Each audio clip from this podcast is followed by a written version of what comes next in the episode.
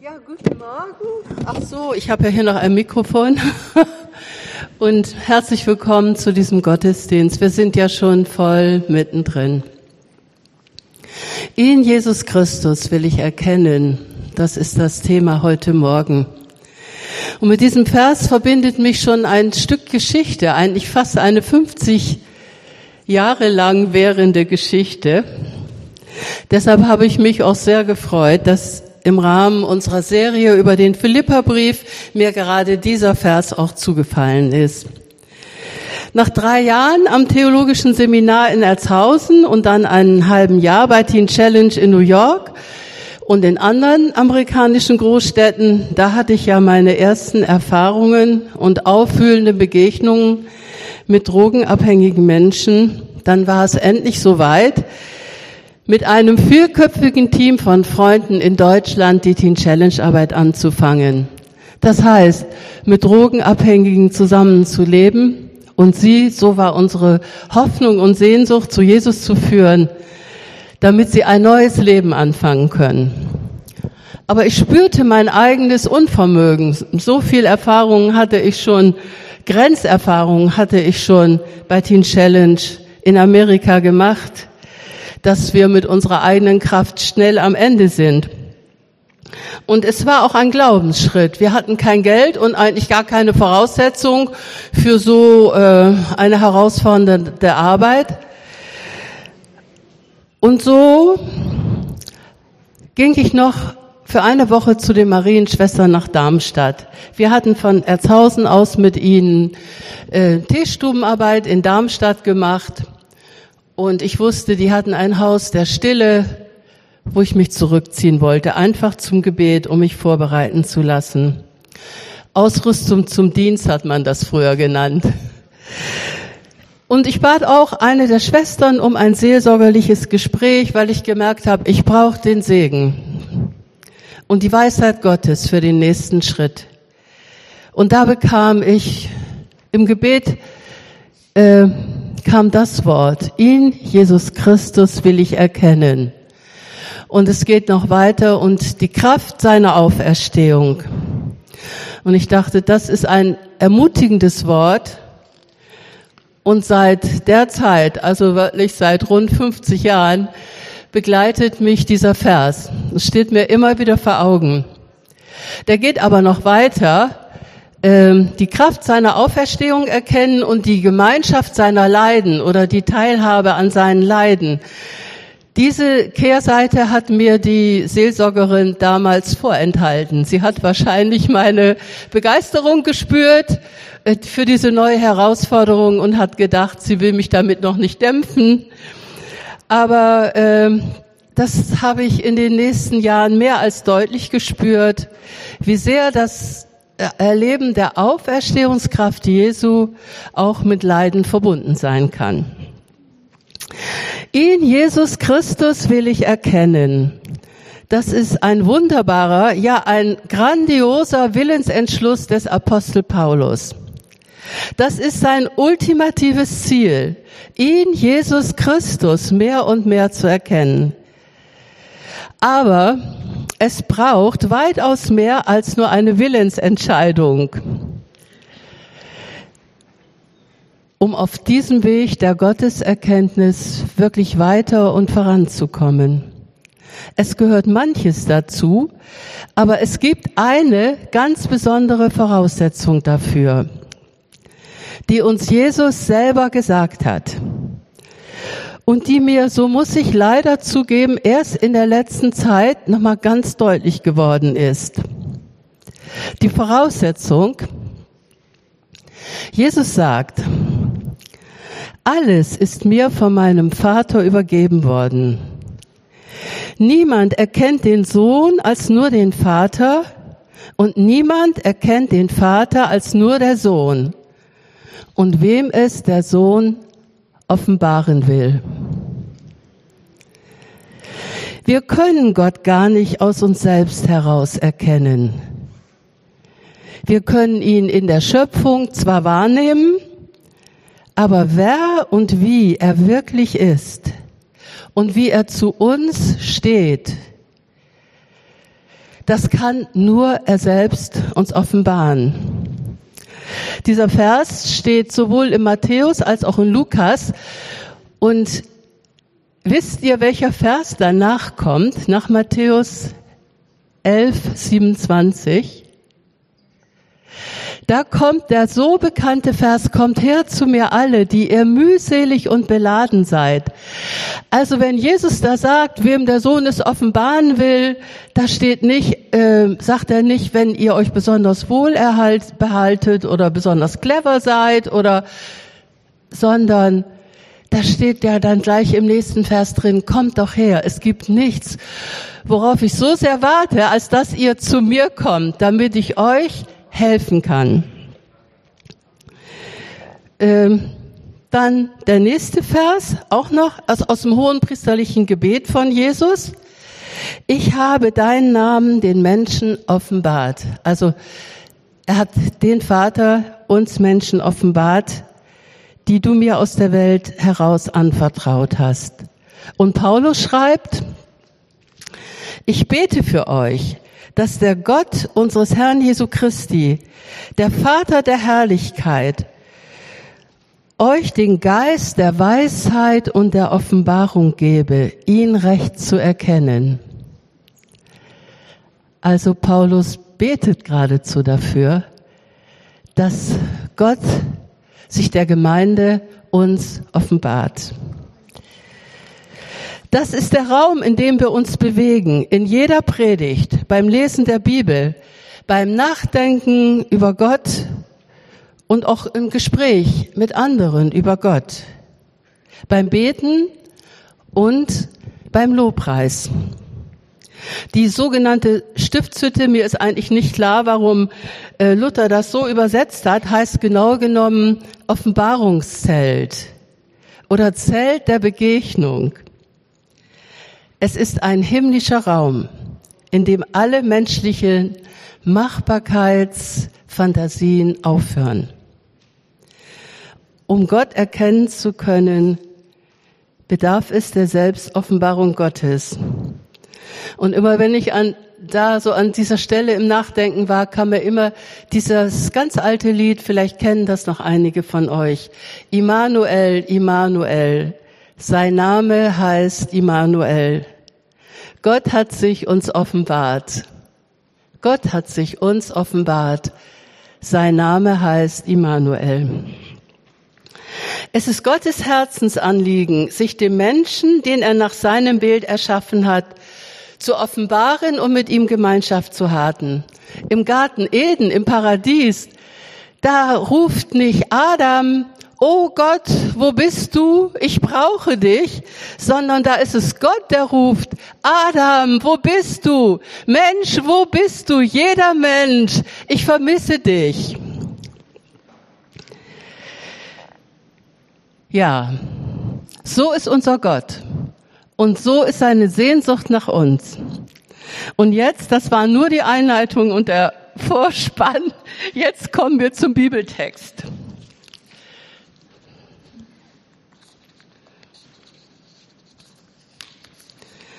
Im Übrigen, meine Brüder und Schwestern, freut euch im Herrn. Es macht mir nichts aus, euch immer wieder dasselbe zu schreiben. Euch aber dient es zur Festigung. Gebt Acht auf die Hunde. Gebt Acht auf die schädlichen Reichsgottesmitarbeiter. Gebt Acht auf die Leute der Zerschneidung. Denn die wirklich Beschnittenen sind wir, die wir Gott im Heiligen Geist dienen und uns nicht auf uns selbst verlassen, sondern nur unseren Herrn Jesus Christus rühmen. Menschlich gesehen hätte ich gerade guten Grund, mich besonderer Vorzüge zu rühmen. Ich bin am achten Tag beschnitten worden. Ich stamme aus dem Volk Israel, aus dem Stamm Benjamin. Bin also echter Jude und Sohn jüdischer Eltern. Außerdem war ich ein gesetzesstrenger Pharisäer, ein fanatischer Verfolger der Gemeinde und brauchte mich vor de, mir vor dem Gesetz keine Vorwürfe zu machen. Aber alles, was ich für einen Vorzug hielt, habe ich um Christi willen für Verlust geachtet. Ja, tue es noch heute, angesichts der überragenden Erkenntnis Jesu Christi, meines Herrn. Um seinetwillen habe ich das alles drangegeben. Es ist Unrat in meinen Augen. Es ist mir nur um dies eine zu tun. Christus zu gewinnen und in ihm erfunden zu werden. Ich suche keine eigene Gerechtigkeit mehr, die ich mir aufgrund menschlicher Leistungen zurechnen könnte. Ich kenne nur eine Gerechtigkeit, die Gott mir schenkt, durch das Vertrauen auf Christus. Ich möchte nur eins. Ihn, Jesus Christus, will ich erkennen und die Kraft seiner Auferstehung und die Teilhabe an seinem Leiden. Wenden wir uns jetzt den ersten drei Versen zu. Ich habe sie überschrieben mit auf der nächsten Folie, lass dich nicht ablenken. Meist mögen wir lieber Beruhigendes, Friede mit Gott, Ruhe im Sturm. Doch, soll ich sagen, leider gibt es keinen Brief des Paulus ohne Ermahnung und Ermutigung. Und keinen, soweit mir bekannt ist, mit Beschwichtigungen. Das wäre ihm wohl das Pergamentpapier nicht wert gewesen. Paulus beschwichtigt und beschönigt nicht. Er nennt Dinge beim Namen, gibt ihnen keine Kosenamen. Gebt acht, sagt er hier, habt acht, hütet euch. Paulus warnt hier mit scharfen Worten vor falschen Lehren und fehlgeleiteter Gesetzestreue. Er macht sogar ein geradezu ironisch, fast zynisches Wortspiel mit Beschneidung und Zerschneidung oder Verschneidung. Das ist die Sprache des Schlechters, wenn Fleisch zerschnitten wird. Und er sagt, die das verkünden, das ist keine Verkündigung des Evangeliums, das ist die Arbeit eines Schlechters. Besonders hat mich das Wort Hunde geschockt. Paulus ist einfach nicht soft in seiner Wortwahl. Was oder wer sind die Hunde? Ich habe nur zwei Bibelverse mit diesem Begriff gefunden. Vielleicht gibt es mehr, aber ich habe nur zwei gefunden. Das eine ist von Jesus selbst. Gebt das Heilige nicht den Hunden und werft eure Perlen nicht vor die Schweine, damit sie diese nicht mit ihren Füßen zertreten und sich umwenden und euch zerreißen. Und das andere ist Offenbarung, die allerletzten Verse. Draußen, also außerhalb des Reiches Gottes, sind die Hunde und die Zauberer und die Unzüchtigen und die Mörder und die Götzendiener und alle, die die Lüge lieben. Das sind also alle, die mit Lüge und Täuschung manipulieren. Nimm es wahr, gib acht, habt acht, hüte dich, sagt Paulus, nimm es wahr, durchschaue es, aber lass dich nicht davon einfangen, nicht mal in grübelnden Gedankengängen, lass dich nicht ablenken. Es gibt Bosheit, es gibt Propaganda, es gibt Manipulation, Irrlehren, Ideologien, falsche Hunde. Und jedem von uns fallen jetzt vielleicht bestimmte Zeitströmungen ein. Wir leben nicht in einer heilen Welt. Wenn alles nett und easy, easy wäre, dann hätte es nicht Philippa 2, Vers 5 geben müssen, worüber letzte Woche Hans-Peter gepredigt hat.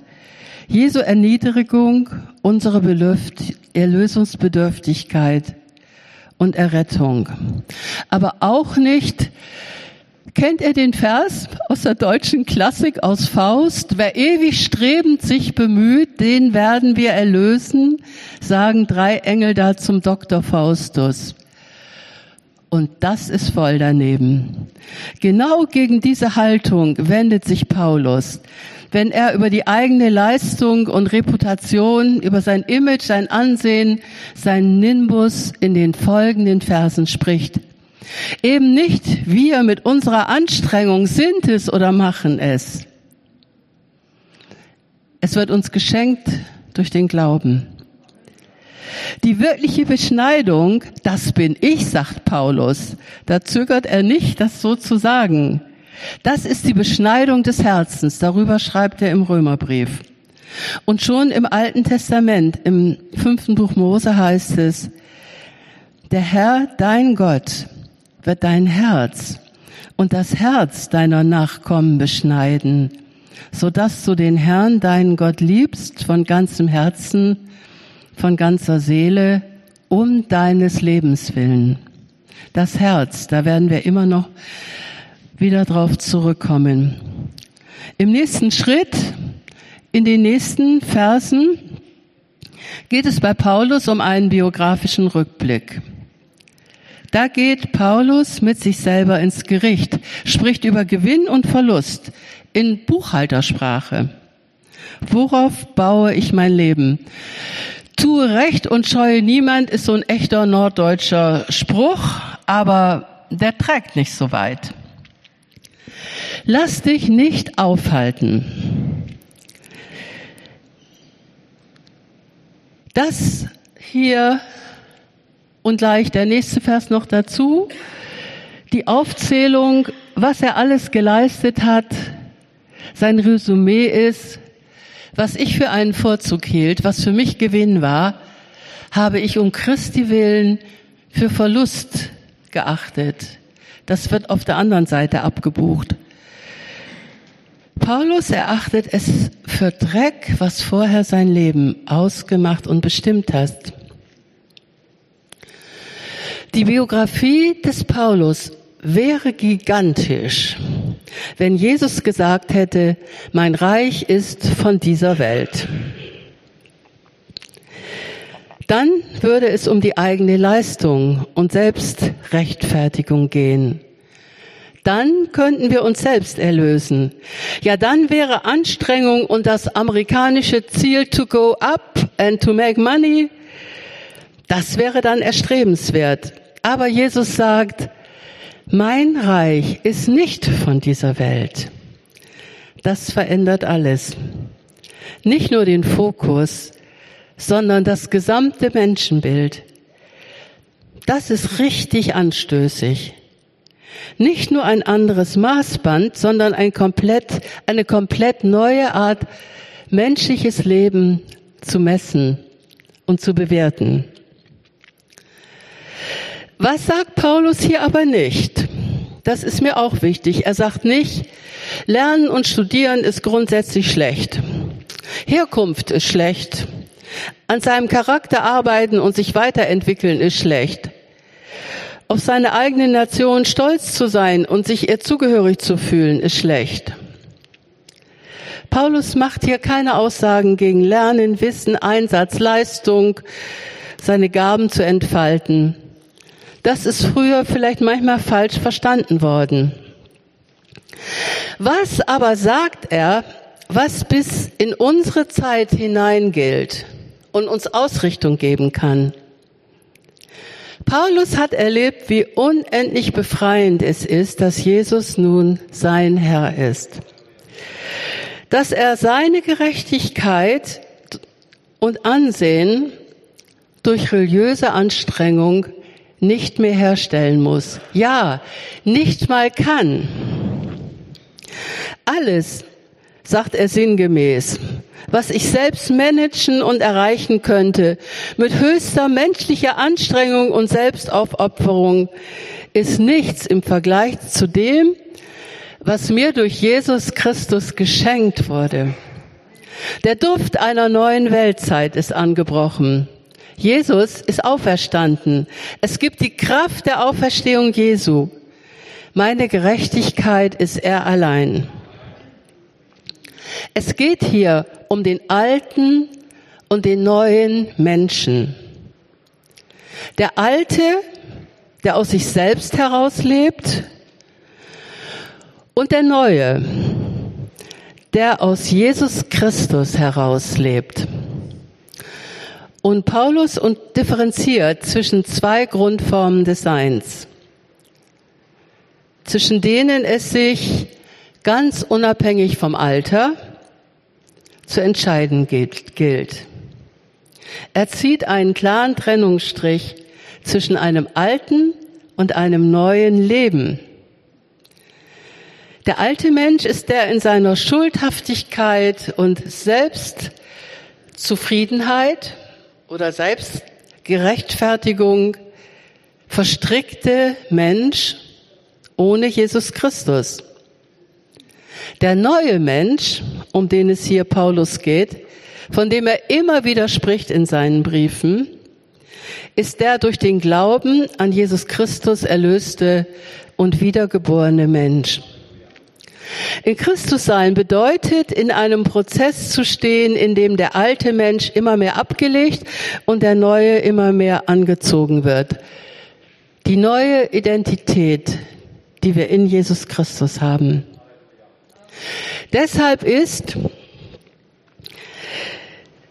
übrigens alt und jung auch keine entscheidende Frage. Mir selbst ist die generationenübergreifende Gemeinde ein sehr großes Anliegen, weil ich immer wieder empfinde, die einen haben, was den anderen fehlt und umgekehrt. Und wir können einander gegenseitig sehr bereichern. Aber äh, mit geistlichem Leben hat alt oder jung in sich erstmal überhaupt noch nichts zu tun. Denn, das habe ich eben ja schon ausgeführt, die biblisch gesehen entscheidende Frage lautet nicht alt oder jung, bin ich alt oder jung, sondern bin ich alt oder neu? Bin ich der alte Mensch oder bin ich ein neuer Mensch geworden?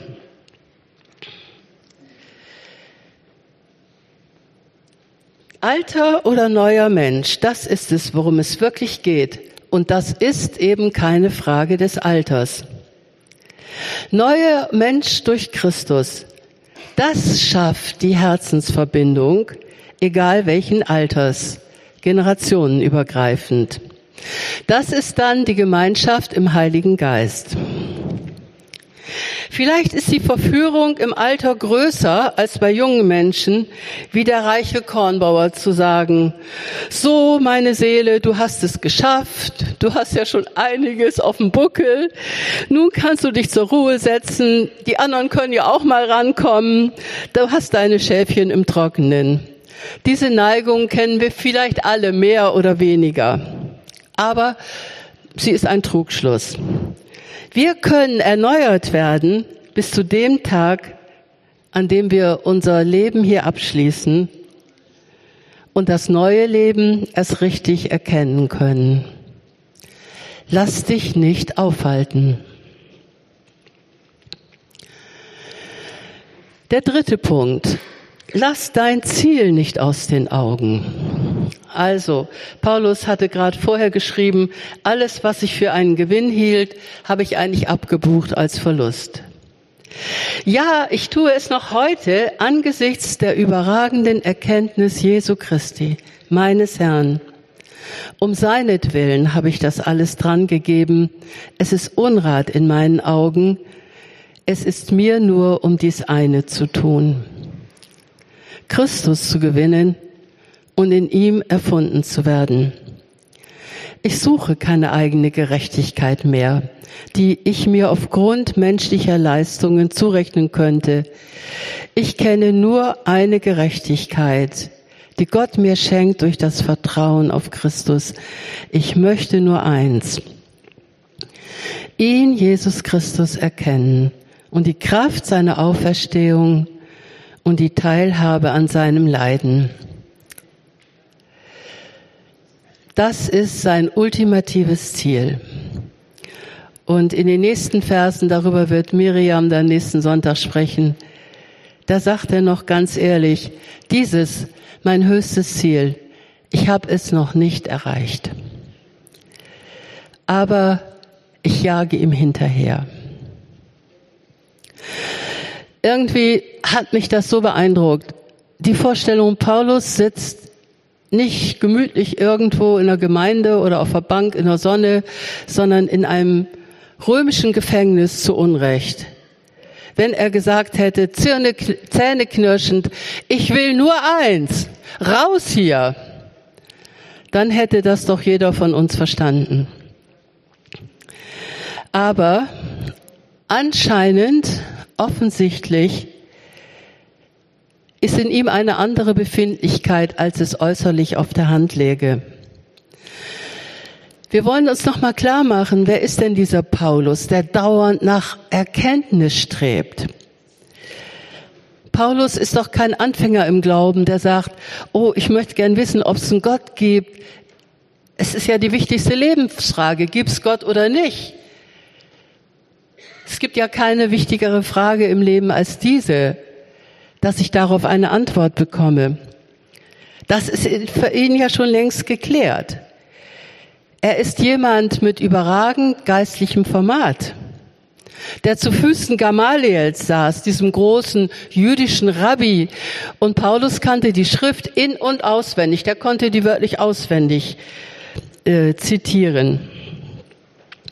Aber auf seinem Weg nach Damaskus, wir wissen das, als Verfolger der dortigen Gemeinde ausgestattet mit Befugnissen höchster Autoritäten aus Jerusalem, fällt er vom Pferd.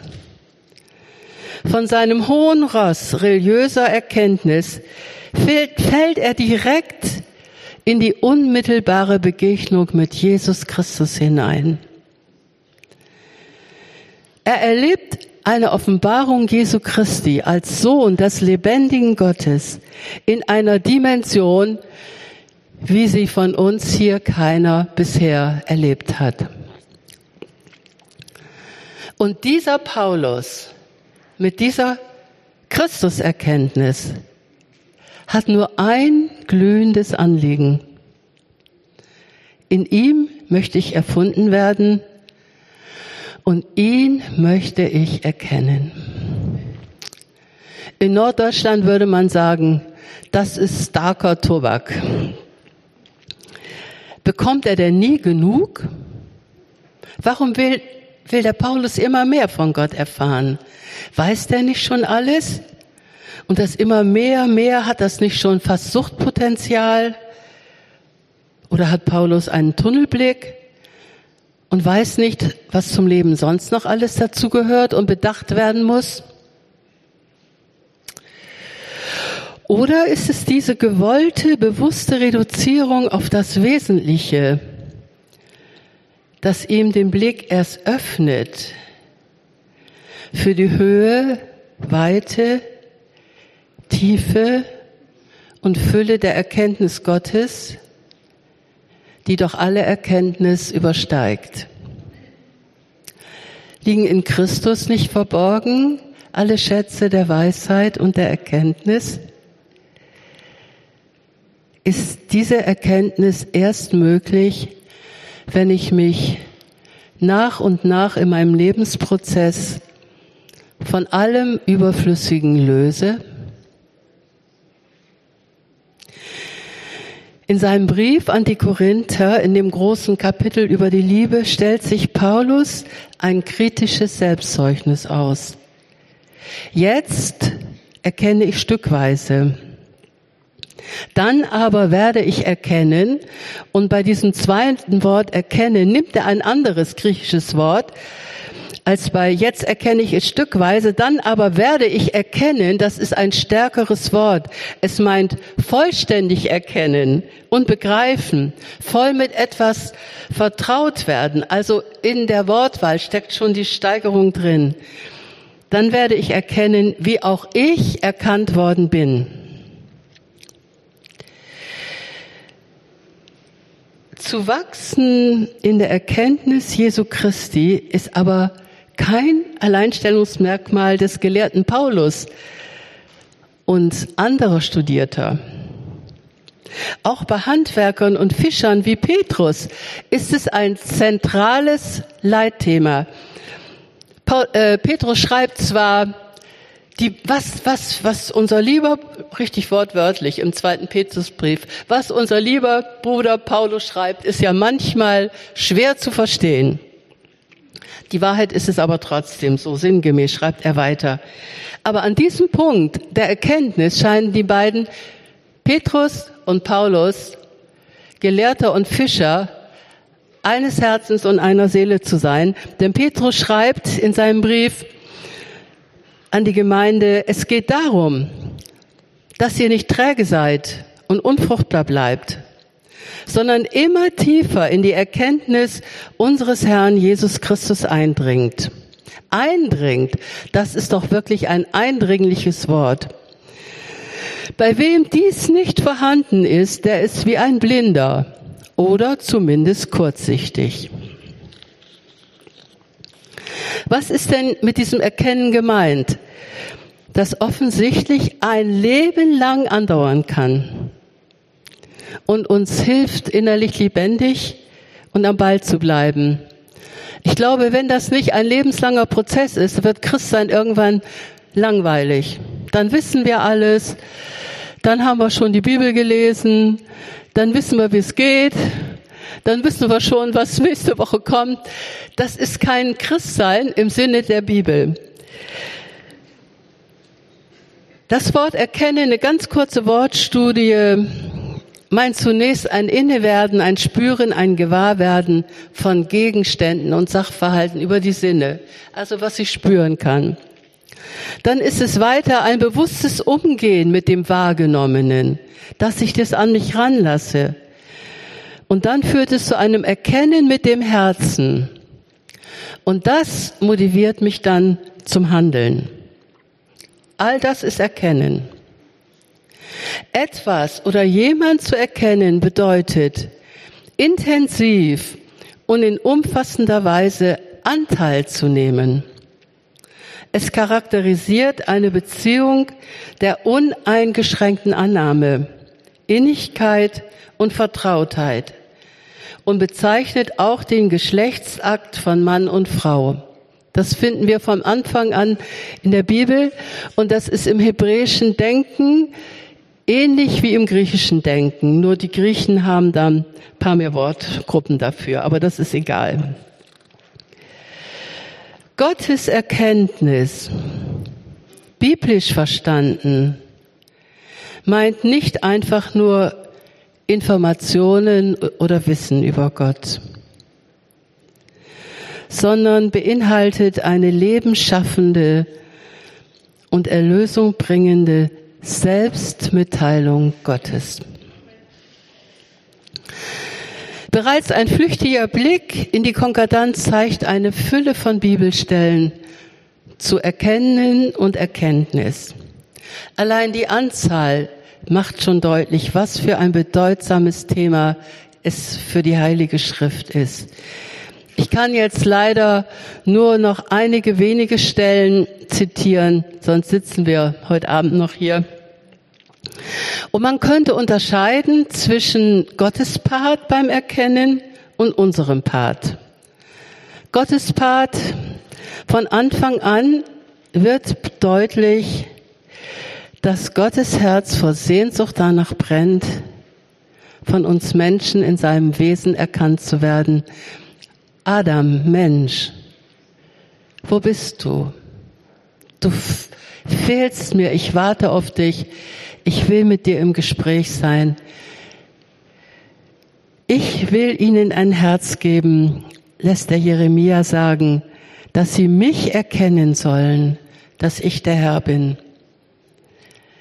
Wer sich rühmen will, der rühme sich dessen, dass er einsichtig geworden ist und erkennt, dass ich der Herr bin. Denn allein daran habe ich wohlgefallen. Und dann dieses mich erfasst herzerweichende Wort aus dem Propheten Hosea 2. Ich will mich dir auf ewig verloben. Ja, ich will mich dir verloben aufgrund von Recht und Gerechtigkeit, in Liebe und Erbarmen. Ich will mich dir verloben in Treue. Und du sollst mich, den Herrn, erkennen.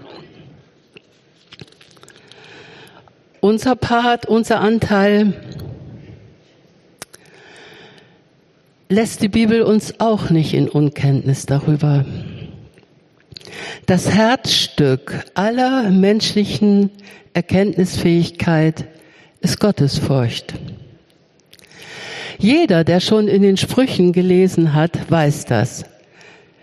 Die Furcht des Herrn ist der Anfang der Erkenntnis. Da gibt's eine ganze Latte von Versen dazu.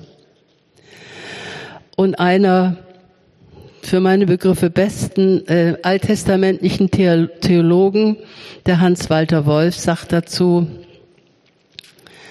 wer den Menschen in seinen Möglichkeiten recht beurteilen will, muss die Bedeutung der Gottesfurcht für seine Einsichten und Erkenntnisfähigkeit messen.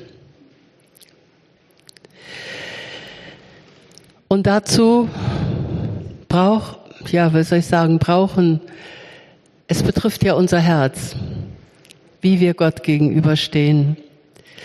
Und die wesentlichen Tätigkeiten des menschlichen Herzens in der Bibel sind nicht nur das Gefühl, Dazu gehört auch der Verstand, unser Wünschen, unser Wollen, ja, und unsere Willenskraft, unsere Entschlu Willensentschlusskraft.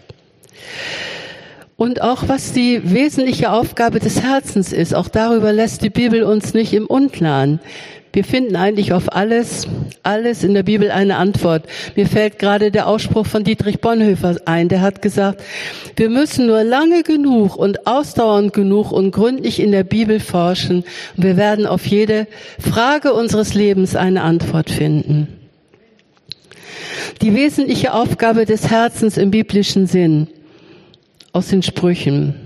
Das Herz des Weisen forscht nach Erkenntnis. Oder ein anderer Vers. Das klugen Herz sucht nach Erkenntnis. Also das Herz, unser Herz, nicht unser Verstand, ist die Schnittstelle menschlicher Erkenntnisbemühungen und göttlicher Erkenntnisvermittlung. Der ganze Mensch ist gefragt. Nur wissensmäßige Kopferkenntnis kann sogar ein Hindernis sein. Paulus schreibt an die Korinther, Erkenntnis bläht auf, die Liebe aber baut auf. Und das kenne ich auch aus der Therapie mit Drogenabhängigen, aber nicht nur da. Da gibt es äh, welche, die nennt man Therapeutenkiller. Die wissen alles, die stellen ihre Diagnose besser als der beste Therapeut. Aber es nützt ihnen nichts, weil sie es unterlassen, auf ihr eigenes Leben anzuwenden. Und so lange kann man ihnen nicht helfen, bis sich an der Stelle was ändert ändert. Ich will nur noch kurz erwähnen, ich kann es gar nicht mehr ausführen, aber es ist mir wichtig, indem ich Jesus mehr und mehr erkenne, erkenne ich auch mich selber mehr und mehr. Psalm 139 beschreibt das. Dieser Psalm ist erfüllt von Gottes und Selbsterkenntnis und macht das Zusammenspiel deutlich. Der Beter erkennt, dass Gott ihn erforscht und erkannt hat und das beflügelt und befähigt ihn wiederum dazu, mehr zu erkennen, wer er in den Augen Gottes ist und mehr vom Wesen und Wirken Gottes zu erkennen. So, das ist ein geheimnisvolles und doch offenkundiges Zusammenwirken von Gottes Erkenntnis und Selbsterkenntnis. Ich denke nach über Gott und erkenne dabei auch immer mehr über mich selbst. Was für ein Geschenk.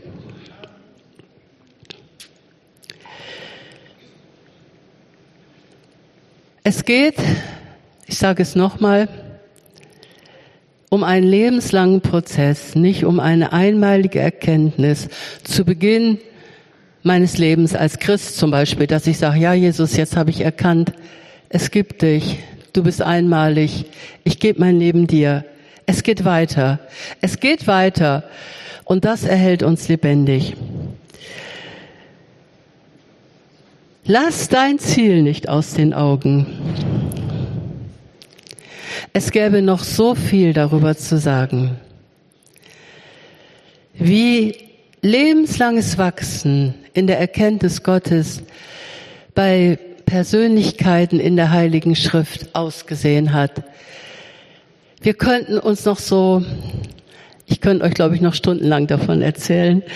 Denkt nur mal an Elia, der das Tolle erlebt hat auf dem Kamel und Gott in Kraft und Feuer und gewaltigen Erscheinungen erlebt hat und dann abhaut aus Angst, dass es ihm selber an den Kragen geht und dann am Berg Horeb nach 40 Tagen Wüstenweg plötzlich Gott ganz anders erkennt. Ganz anders, ganz neu.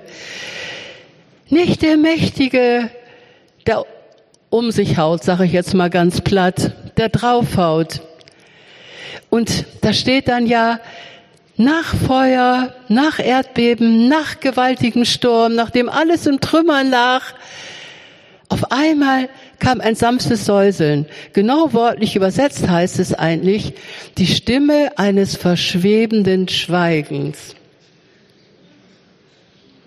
Wie will man das ausdrücken und fassen? Und dann verhüllt er sein Haupt und geht vor die Höhle und er weiß, ja, das ist er. Hat eine ganz neue Gotteserfahrung und Gotteserkenntnis. Wir können es bei Hiob sehen. Nach der, seinem tollen Leben, die ganze Leidensgeschichte und nach 40 Kapiteln in der Bibel sagt er, mein Gott, ich hatte von dir nur vom Hörensagen vernommen. Aber jetzt hat mein Auge angefangen, dich zu sehen. Bei Thomas ist es nicht anders, bei Petrus ist es nicht anders. Bei vielen von uns ist es vielleicht auch andeutungsweise ähnlich. Lest es selber nach, diese faszinierenden Lebensgeschichten, wie Lebensführungen und Erfahrungen mit Gottes Erkenntnis zusammenwirkt. Ich komme zum Abschluss. Wie mache ich das, Gott zu erkennen? Ich denke, so wird keiner mehr fragen können. Jeder weiß, ich kann es nicht machen. Aber was mache ich, wenn ich erkenne, dass ich das Wichtigste im Leben eben nicht machen kann? Dass es Geschenk ist. Und dass es verbunden ist mit manchmal nicht ganz leichten Lebensführungen. Das ist einer Selbstoffenbarung Gottes bedarf. Ich habe nur ein ganz paar Punkte, ganz praktisch und unspektakulär. Ich selbst kann mir mehr Zeit und Raum nehmen, regelmäßig in der Bibel zu lesen. Das ist die Quelle der Gottesoffenbarung und dann darüber nachzudenken und mit Gott ins Gespräch zu kommen. Wir sagen dazu beten. Ich kann mich ausrichten auf Jesus und ihn bitten, sich selber mir zu offenbaren, damit ich ihn besser verstehe und erkenne und ihm näher kommen kann. Ich kann mich mit anderen austauschen über meine Erlebnisse mit Gott, auch über meine Enttäuschungen. Ich brauche da gar nichts auszuklammern. Ich kann Lieder zur Ehre Gottes singen. Wir nennen das Lobpreis. Das öffnet das Herz für Gott und ihn zu erkennen.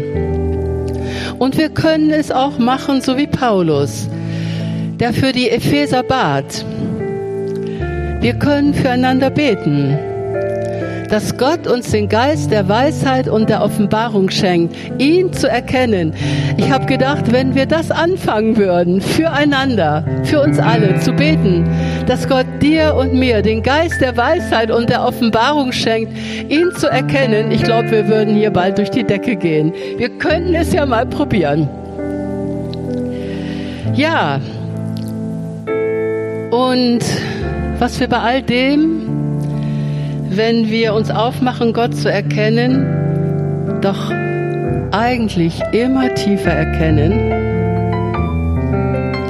das ist wohl das Ergebnis von allem, dass mein eigener brennender Wunsch, Jesus mehr und mehr zu erkennen, ist nur die Resonanz auf dem brennenden Dornbusch in der Wüste,